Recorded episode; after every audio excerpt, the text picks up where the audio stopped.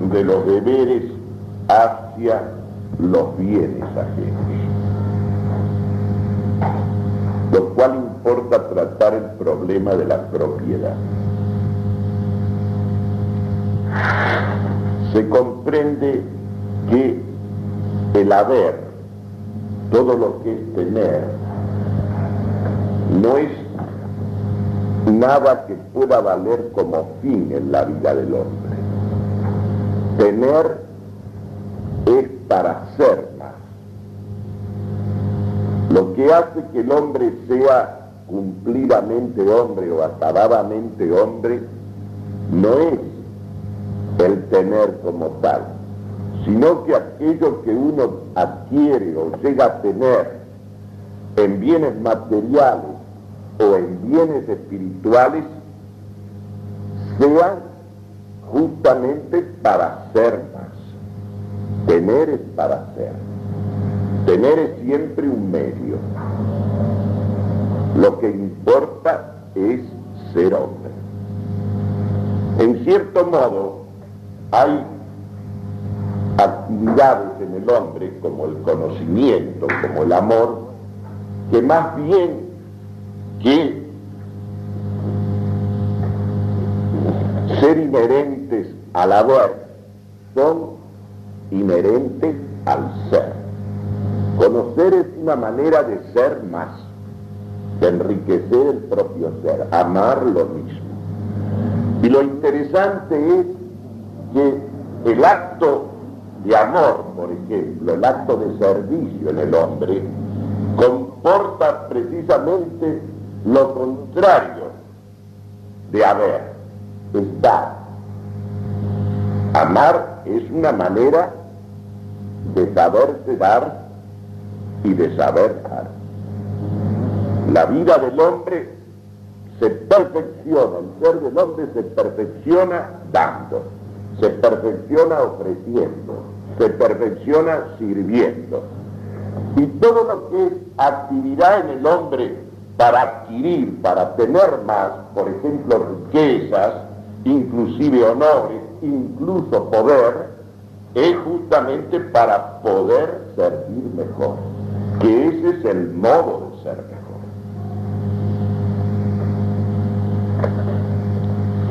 Hoy está planteado en el mundo y con la dimensión de una cuestión mundial el problema de la propiedad. La propiedad evidentemente es un derecho natural y por lo tanto es un derecho divino. Además, la propiedad ha sido expresamente manifestada o expuesta o declarada de derecho divino, porque en el decálogo dictado por Dios a Moisés en el monte Sinaí para regir al pueblo judío, al pueblo elegido, de los diez mandamientos, dos están dedicados a los bienes ajenos. Uno dice no robar. Si uno puede robar incurrir en robo, en hurto, es porque el otro posee bienes propios. Y uno lo despoja de esos bienes que son ajenos. Y el otro mandamiento es no codiciarás los bienes ajenos. Con lo cual, digamos así, esta manifestación positiva de derecho divino coincide con el derecho natural, es la propiedad. Los grandes maestros griegos reconocieron la propiedad privada como algo inherente a la vida del hombre, como algo que el hombre necesita para su vida en conformidad con la razón y en ejercicio de la libertad. Que mejor se ocupó de este problema, como es sabido, es Aristóteles. Aristóteles trata en la política el problema de la propiedad privada. Señala él, si bien no lo define expresamente como un derecho natural, hace concreta referencia a las tres razones de conveniencia por la cual la propiedad privada es algo necesario, es un medio necesario para la vida del hombre, para la perfección del hombre. La primera razón de conveniencia es que cada uno se aplica más a aquello que le pertenece. Se aplica más a aquello que le pertenece que a aquellas cosas que son comunes a otros o que tienen común con otros. La segunda razón es que cada uno trata de perfeccionarse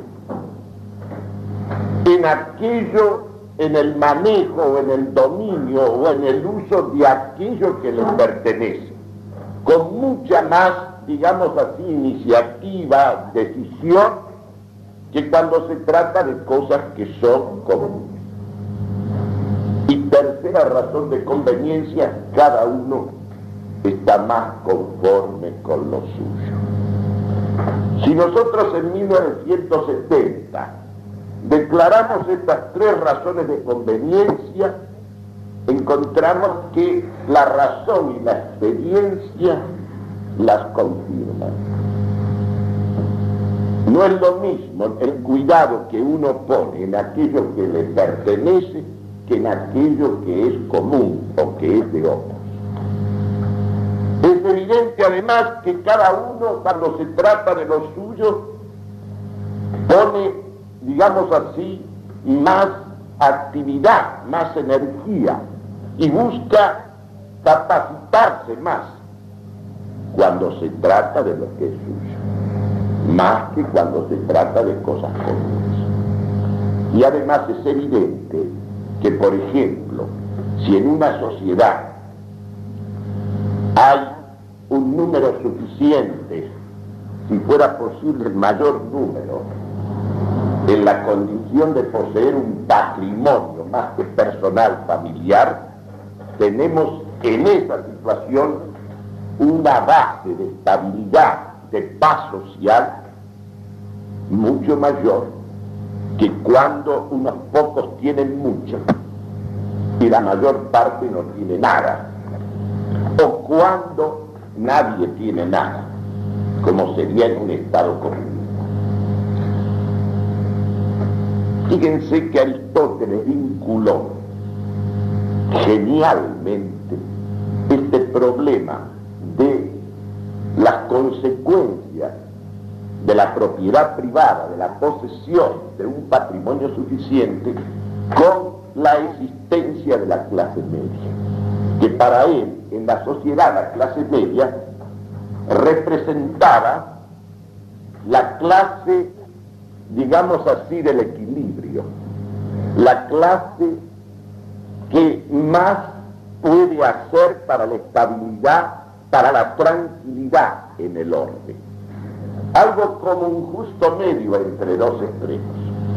Cuando la situación se hace, digamos, conflictual y agudamente engendra contradicciones, precisamente cuando tenemos situaciones extremas del no tener nada o muy poco y de unos y de otros que tienen mucho. Y no hay entre ambos, no hay nada, como pasa desgraciadamente en muchas sociedades latinoamericanas. No así en la República Argentina. En nuestro país es evidente que la clase media juega un papel importantísimo. Y la clase media, decía Aristóteles, es aquella que resulta de este haber, de la posesión de un patrimonio suficiente. Porque un patrimonio suficiente es indispensable para el ejercicio de la libertad. Hay una relación estrecha, así como la entre la distribución de la propiedad privada y la clase media, hay también una estrecha relación entre la propiedad y la libertad.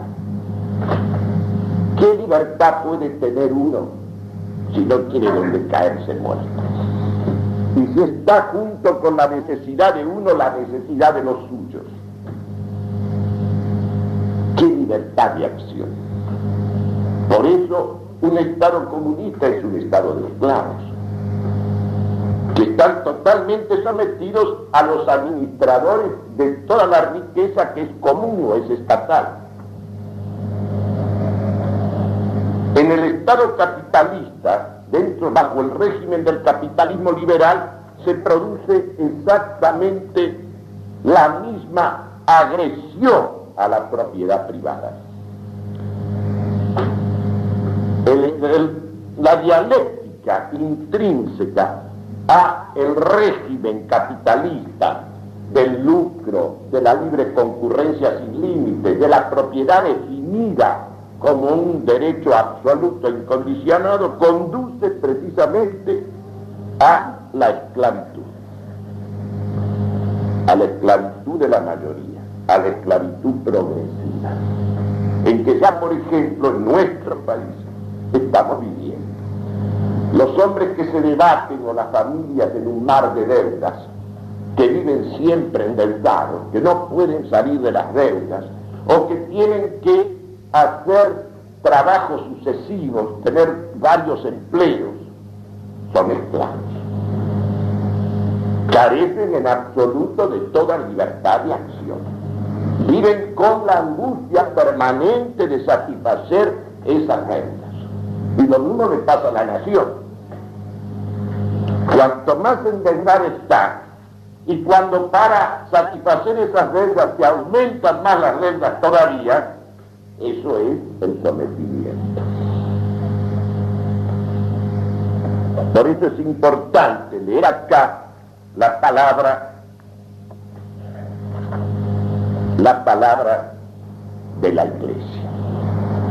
Juan 23, en Mater primera parte, hace una referencia histórica a los anteriores documentos sociales de la Iglesia. Y aquí en particular a la encíclica cuadragésimo año de Pío XI, año 1931.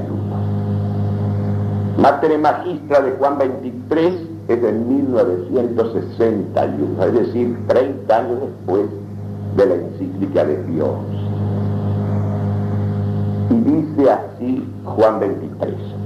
No escapa Pío de que en los 40 años pasados del Rerum Novarum de León XIII, la situación histórica ha sufrido un profundo cambio. La libre concurrencia, en virtud de una dialéctica intrínseca a ella, había terminado por destruirse o casi destruirse a sí misma. Había conducido a una gran concentración de la riqueza y a la acumulación de un poder económico enorme en manos de pocos. Y estos, esos pocos, frecuentemente ni siquiera propietarios, sino solo depositarios y administradores del capital de todo el mundo, del que disponen a su agrado y complacencia. Alude al puñado de banqueros que maneja la finanza del mundo entero. Por tanto, agrega Juan 23, como observa con perspicacia el sumo pontífice, a la libertad de mercado, a la avaricia del lucro, ha seguido la desenfrenada codicia del predominio del poder. Así toda la economía ha llegado a ser horriblemente dura, inexorable, cruel, determinando, esto es fundamental, determinando el servilismo de los poderes públicos a los intereses de grupos y desembocando en el imperialismo internacional del dinero. Decir, en 1961 Juan 23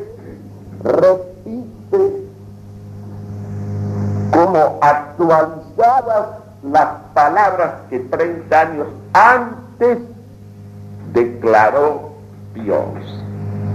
Y el actual pontífice Pablo VI, en Popular Progreso, que tiene nada más que tres años desde su promulgación, dice lo siguiente. El régimen del capitalismo liberal ha sido construido sobre estos principios. Primero, el provecho, el, lucro como motor esencial del progreso económico. Segundo, la libre concurrencia como ley suprema de la economía. Tercero, la propiedad privada de los medios de producción como un derecho absoluto, sin límites ni obligaciones sociales correspondientes.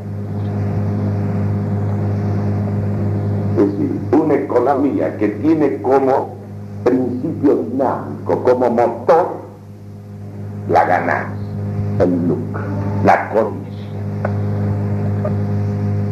Que como ley de desenvolvimiento, como ley suprema de desenvolvimiento de acción económica, tiene la libre concurrencia, o sea, la competencia sin donde lógicamente los más fuertes aplastan a los más débiles y por eso, por la dialéctica intrínseca de este principio, se va produciendo esa acumulación monstruosa de la riqueza en pocas manos, que no solamente maneja los bienes que han acumulado, sino son depositarios como banqueros que son de los bienes de todo el mundo, que ellos los manejan también. Y el código liberal, cuyo modelo es el artículo 544 del Código Napoleón, modelo de todos los códigos civiles liberales contemporáneos, ¿qué dice del derecho de propiedad? Que el derecho de propiedad es un derecho no solamente a poseer bienes, sino a disponer cada uno como se le da la gana de esos bienes. Es decir, como si no existieran los demás, como si no hubiera un bien común, como si el hombre no fuese por naturaleza un ser social que necesita de nosotros para realizar o desarrollar su personalidad. Y entonces Pablo VI repite otra vez las palabras del Papa Pío Dice, este liberalismo sin freno que conduce a la dictadura justamente fue denunciado por Pío XI como generador del imperialismo internacional del mundo. Ustedes que los sucesivos papas hasta el actual pontífice vuelven a insistir sobre la existencia de un poder internacional del dinero que constituye un verdadero despotismo que se ejercita sobre los pueblos y se ejercita sobre los particulares dentro de cada pueblo. Por eso la ironía de esta descolonización de posguerra en que aparecen surgiendo tantos estados nacionales en África, en Asia, que tienen su gobierno propio ahora, que tienen su representante en la UN, y son pueblos totalmente esclavizados por ese poder internacional. Generalmente son naciones de monocultivos, de economías elementales que producen un solo renglón o algunos renglones de materias primas y los poderosos se los compran al precio que se les da la gana a ellos y le venden sus manufacturas, sus productos elaborados al precio que también le impone. Y son más esclavos que cuando los países coloniales, las potencias coloniales tenían que encargarse ellos de la administración de esos países y de la seguridad de esos países. Ahora ellos tienen que ocuparse de su propia administración como esclavos del poder internacional del dinero. Y todo esto a la sombra del gorro frío de la libertad y de la igualdad de la Esto es una cosa monstruosa. Y nosotros entramos también dentro de este cuadro del sometimiento.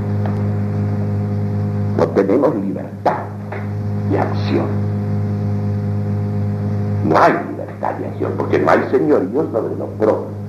Los precios de nuestras carnes no los fijamos nosotros, ni los, nos fijan los intereses supremos de los productores de los consumidores, nos fijan los frigoríficos extranjeros. O sea, los personeros de ese poder internacional del dinero En la misma encíclica Popular Progreso se refiere, por ejemplo, al uso de las rentas. Y entonces dice Pablo VI, una cosa monstruosa, criminal, es que, por ejemplo, aquellos que en el país ganan enormes, fabulosas sumas, por ejemplo, la Coca-Cola, pongamos un caso, o los laboratorios de farmacéuticos, de productos medicinales, resulta que ganan sumas fabulosas y esas sumas las exportan. Es decir, despojan al país de un capital que debiera emplearse en gran parte para seguir produciendo y dando trabajo a la gente en un nivel de vida superior. Por eso la República Argentina es uno de los mayores exportadores de capitales del mundo. Cuando, como país que llaman su desarrollado, necesita inversión de capitales. Lo que egresa del país es muchísimo más de lo que ingresa anualmente. Y en cosas, absolutamente superfluas, porque ¿qué razón hay para que tengamos que beber Coca-Cola nosotros? ¿Y qué hace a las necesidades del país? Lo mismo me pasó en el Brasil. Tienen una bebida deliciosa que se saca de, la corteza del árbol, de un árbol que se llama guaraná. Y allá ha barrido la Pepsi Cola y la Coca-Cola con las bebidas nacionales. Y en todo el mundo pasa lo mismo. Y van a decirme que no existe ese pulpo, ese poder internacional del dinero que sofoca y ahoga a las naciones. Piensen ustedes las divisas, los dólares que se van todos los años en concepto de ganancia, que se permiten salir sin restricción. Lo mismo el cuento que le hacen a uno, yo no entiendo nada de economía, pero son cosas concretas. Viene, por ejemplo, instala una fábrica de automóviles. ¿De dónde sale el capital? ¿Lo traen de afuera? No. Obtienen el permiso de traer 5.000 unidades y de venderlas aquí a precio de plaza sin pagar ningún impuesto. Y con una parte de lo que sacan levantan la planta industrial y la otra emiten. Entonces, ¿con qué capital se ha puesto la fábrica de automóviles? Con capitales argentinos. Con una parte, porque la otra sale del país. ¿Cómo puede? ¿Cómo no vamos a estar llenos de dificultad el país más rico del mundo proporcionalmente que es el nuestro? Con más riqueza natural y ¿Por qué? Porque la economía no está al servicio del hombre y por lo tanto no está al servicio del bien común.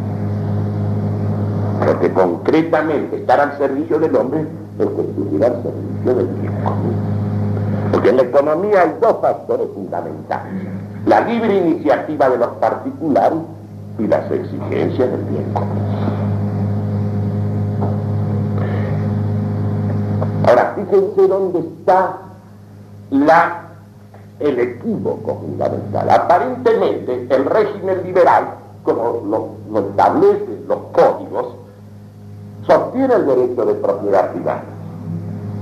Es uno de los cuatro derechos fundamentales absolutos del hombre emanado de la Revolución Francesa. La libertad, la igualdad, la propiedad privada y la seguridad.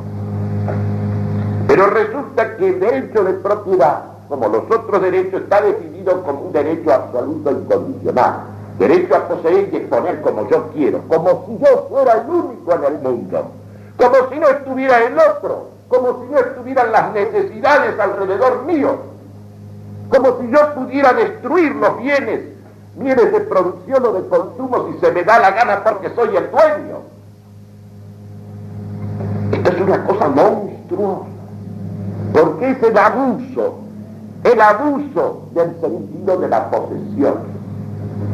Y es precisamente en el aspecto fundamental de uso de los bienes que hace al fin, que siempre es razón principal, ahí es mi arbitrio el que decide. Yo tengo una producción excesiva para que valga más en el mercado, destruyo la mitad. Se hace todos los días. O destruyo toda la producción en un momento dado. ¿Cómo puede tener una persona que es parte de una sociedad, que está ordenada a un bien común, que está ordenada a su prójimo, ¿cómo puede disponer como quiere a los bienes? Nada existe para uno solamente. Nada ha sido creado para estar solo, y menos en hombre. Lo mismo es cuando yo considero el orden natural, lo que la razón y la experiencia me dictan que cuando leo los libros sagrados. Cuando Dios lo dio solo al hombre, le dijo, no, solo no puede estar, le tengo que dar una compañera, y se la sacó del mismo, porque solo no podía estar. Y además, el hombre necesita de su prójimo. El marco natural del hombre no es solamente la familia, no es solamente la villa, una vecindad, es la nación. La nación es el marco natural. Históricamente está documentado. La nación se organiza como Estado, o sea, como soberanía política, como gobierno de sí mismo. ¿Por qué? Porque la nación erigida en Estado, políticamente organizada, ejercitando un real señorío sobre lo propio que llamamos soberanía política, puede lograr la suficiencia de la vida para el hombre en el orden temporal. Lo que no puede hacer la familia, a pesar de ser institución fundamental de derecho natural y divino. Pero el hombre no basta con el marco de la familia para lograr su plenitud humana. La plenitud humana del hombre en el plano temporal es el ciudadano. Es aquel que tiene una participación lúcida, consciente, responsable en la vida de una comunidad organizada como señorío, como soberanía.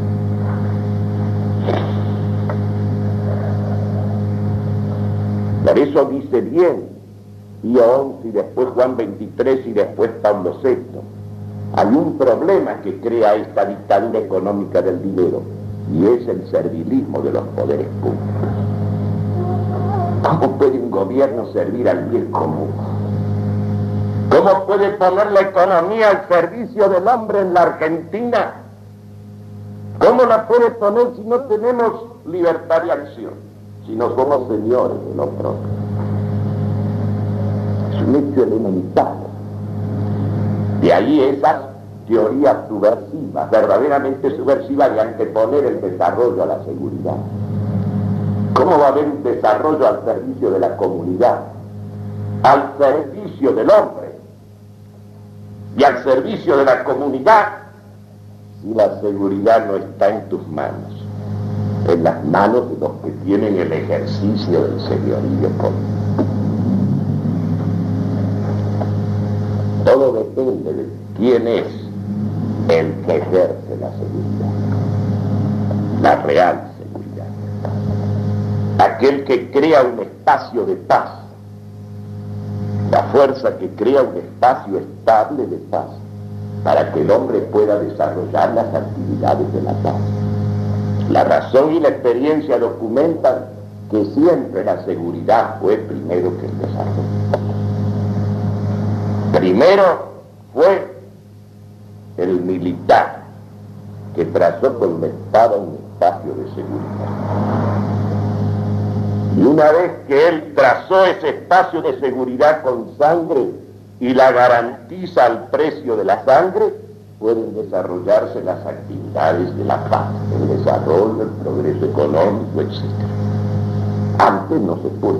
Mientras hay inseguridad, inestabilidad, ¿cómo va a poder usted consagrarse a las actividades de moral de la paz? Hemos subvertido el orden de las cosas, porque lo tremendo del momento que vivimos es precisamente que nosotros proclamamos nuestra impotencia, la organizamos, la institucionalizamos, la impotencia, el estar inertes frente a los poderosos. Y hoy los poderosos son sobre todo los titulares del poder internacional del dinero. No lo digo yo, es palabra del Papa. A mí me gustaría que los documentos episcopales y los documentos eh, que se leen y se comenten en las iglesias fueran estos documentos, que además hacen a cuestiones que son vitales, en que va nuestro destino personal, familiar y nacional está en juego frente a esta, a esta situación. El régimen liberal no defiende la propiedad privada, la suprime en el hecho por la dialéctica intrínseca de la libre concurrencia. Va despojando, proletarizando a la gran mayoría de las personas y va concentrando toda la riqueza cada vez en menos manos. Y las manos principales esas no están dentro de las fronteras.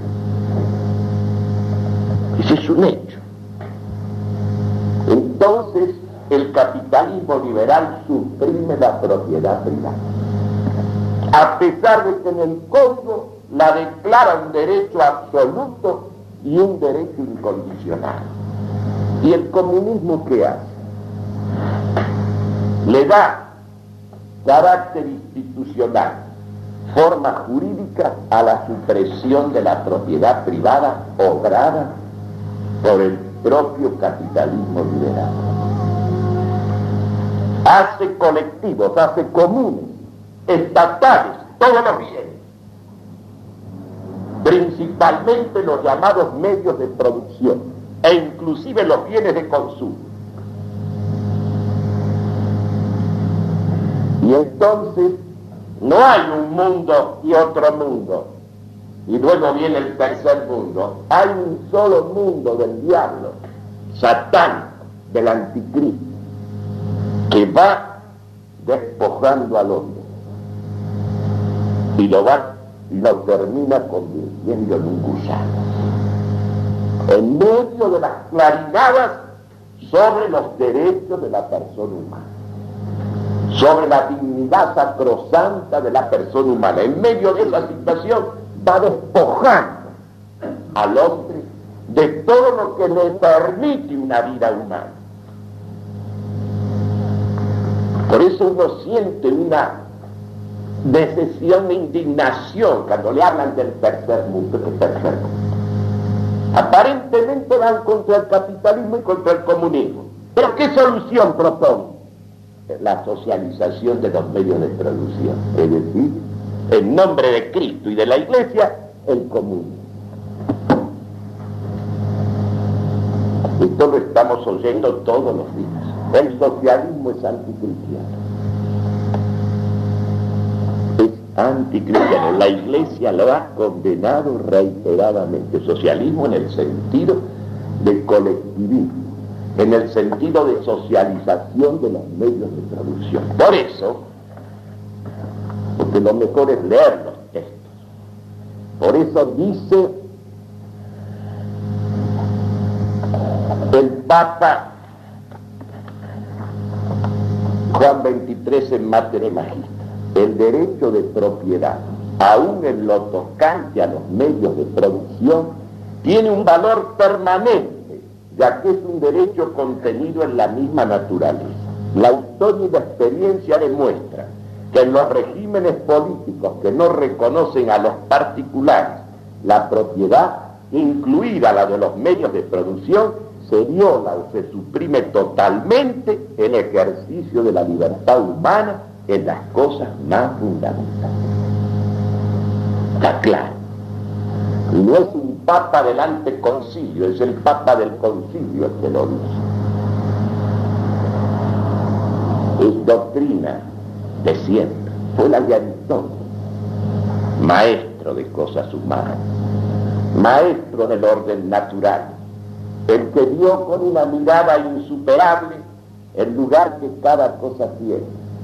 Él vinculó el equilibrio, la estabilidad, la paz social a la existencia de una poderosa clase media. Porque el imperio de los dos extremos la miseria y la opulencia jugando solos es principio de contradicción, de dialéctica, de muerte. Y para que exista una clase media poderosa, tiene que haber una distribución de la propiedad privada, tiene que haber una extensión de la propiedad privada, tiene que haber la participación en la propiedad, en el dominio, en un patrimonio familiar suficiente del mayor número de los integrantes de la sociedad, si fuera posible todos, por las razones que dijo Aristóteles. Estas verdades fundamentales de la política no se podrán cambiar jamás. Cristo y la Iglesia no pueden, no han venido a modificar el orden natural, sino a confirmarlo y a potenciarlo y a sobrelevarlo por eso se hizo la integración del gran pensamiento griego con la revelación. No fue una síntesis artificial, una integración natural. El mismo Dios que es autor de la naturaleza es el que se hizo hombre y es nuestro redentor.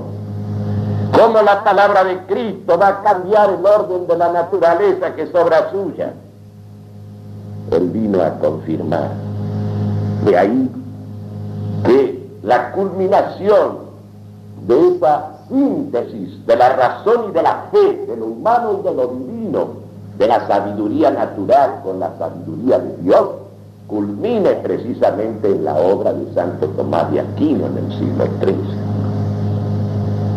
Tenía que ser en el aristotelismo, que es como la síntesis final del gran pensamiento griego, incluido por supuesto su maestro Platón es una integración natural. Por eso donde se abomina de Aristóteles, se están quitando los sostenes naturales de la razón a nuestra revelación y observen una cosa notable. Toda actitud anti-aristotélica, anti-metafísica, es siempre contra las jerarquías contra las distinciones, contra la proporción de las cosas, contra el lugar que cada cosa tiene. Yo le hablo a un, adolescente de 15, de 16 años y le presento los problemas, el problema de la propiedad como lo enseñó Aristóteles, lo entiende, lo comprende. Le digo, observe usted cómo cuida un colectivo, el que es patrón y el que es peor no es lo mismo, no puede cuidarlo lo mismo. Vaya por las calles de Buenos Aires aquel que logró con ahorros, etcétera, satisfacer la ansiedad de tener un automóvil, aunque sea un Kia 600. Lo vive lustrando, cuidando, toda la familia está detrás del coche. Es una exageración. Pero es el cuidado de los propios. Es una cosa que está en la naturaleza. Entonces, ¿cuál es la liberación del hombre? ¿El socialismo? ¿El comunismo? No, señor es la extensión de la propiedad privada al mayor número. Es cimentar una poderosa clase media que esté realmente cuadrada por su base. Ese es el equilibrio, decía Aristóteles, es la estabilidad. Estas cosas son tan claras, tan diáfanas, tan nítidas que son inconmovibles. De manera entonces que la cuestión es clara. No quiere decir esto que la propiedad privada deba ser exclusiva, también debe haber propiedades públicas. E incluso el Estado debe intervenir en ciertas actividades que son vitales para una nación. Por ejemplo, en la Argentina, el problema del petróleo. No digo la estatización de las empresas, pero el control y las sociedades mixtas, donde el Estado tenga prioridad en las industrias fundamentales y sobre todo en los problemas de los créditos y la comercialización, especialmente al exterior. No absorción, pero sí participación y vigilancia en aras del bien común. Esto es fundamental. Pero eso sí, la base ha de estar en este fundamento de la libertad exterior del hombre, que es la propiedad. El sentido cristiano de la vida y el cambio de las estructuras de que tanto se habla en este plano de lo económico social debe ser extender la propiedad privada al mayor número y hacer que el capital del trabajo sea fuente de capital. Porque el trabajo es una actividad personal y ella, por eso mismo que es personal y en cambio el capital es instrumental, el trabajo debe permitir el acceso a la propiedad. Una empresa que realmente llegara a ser como la iglesia quiere una comunidad de personas sería aquella en que todos tuvieran, aún el más ínfimo, una participación proporcional a su lugar y responsabilidad en el dominio de la empresa, que pudiera decir así, aunque su proporción sea mínima, porque entonces se van realizando las exigencias de la condición humana para el ejercicio pleno de la personalidad y de la libertad. Los problemas son claros, pero lógicamente no se podrá evitar el comunismo, que es el último tramo del capitalismo liberal, como la propia dialéctica comunista lo mueve. Por eso Lenin tituló su famoso trabajo el imperialismo capitalista frutoplático, etapa final del capitalismo y paso previo al comunismo, porque la concentración de la riqueza en manos de unos pocos termina institucionalizándose en el comunismo en que el Estado aparece como único propietario, con un puñado de administradores que ocupan el lugar de los banqueros, que son los mismos banqueros disfrazados por testaferros, disfrazados de comisarios del pueblo, de amigos del pueblo, que mantienen en la esclavitud a todo el mundo, por lo mismo que todo el mundo es un proletario, un despojado. Bien dicho está el nombre dictadura del proletariado Solo que en esa dictadura los proletarios, que son todos, la inmensa mayoría, son simples esclavos de un Estado servil, en manos de un grupo de administradores que hasta el pan que uno come el aire que respira se lo controla. Entonces, hay que respetar los bienes ajenos y comprender que hace que el derecho a poseer cosas, bienes, materiales, siempre que en el uso los usemos como si fueran comunes, tal como decía Aristóteles. Porque el uso es el que le da, le presta su legitimidad plena a la posesión. Porque el uso está en el orden del fin, el empleo que yo hago de lo que tengo. Y yo al emplear, a usar, tengo que considerar a los demás. Tengo que considerar el bien común y tiene que estar la autoridad velando para que ese cuidado del bien común se respete siempre. Y dar libre iniciativa, sí, pero nunca contra el bien común. O al margen del bien común, o como si no existiera un bien común, como si cada uno fuera el principio y el fin de la sociedad. Este es el problema. Aristóteles lo puso en sus términos claros, el cristianismo lo confirmó hasta el día de hoy. Cuando en el siglo XVI Juan Luis Vives escribió esos dos maravillosos opúsculos, uno que se titula Del socorro de los pobres y el otro de la comunidad de los bienes, frente a la revolución comunista anabatista de los campesinos alemanes que se adueñaron un tiempo de la ciudad de Münster, en la Baja Alemania, él volvió a estos principios del orden natural y divino. Recordó las palabras de Platón en su carta quita. Recuerda que nada de lo que tienes y de lo que has recibido es para ti solamente.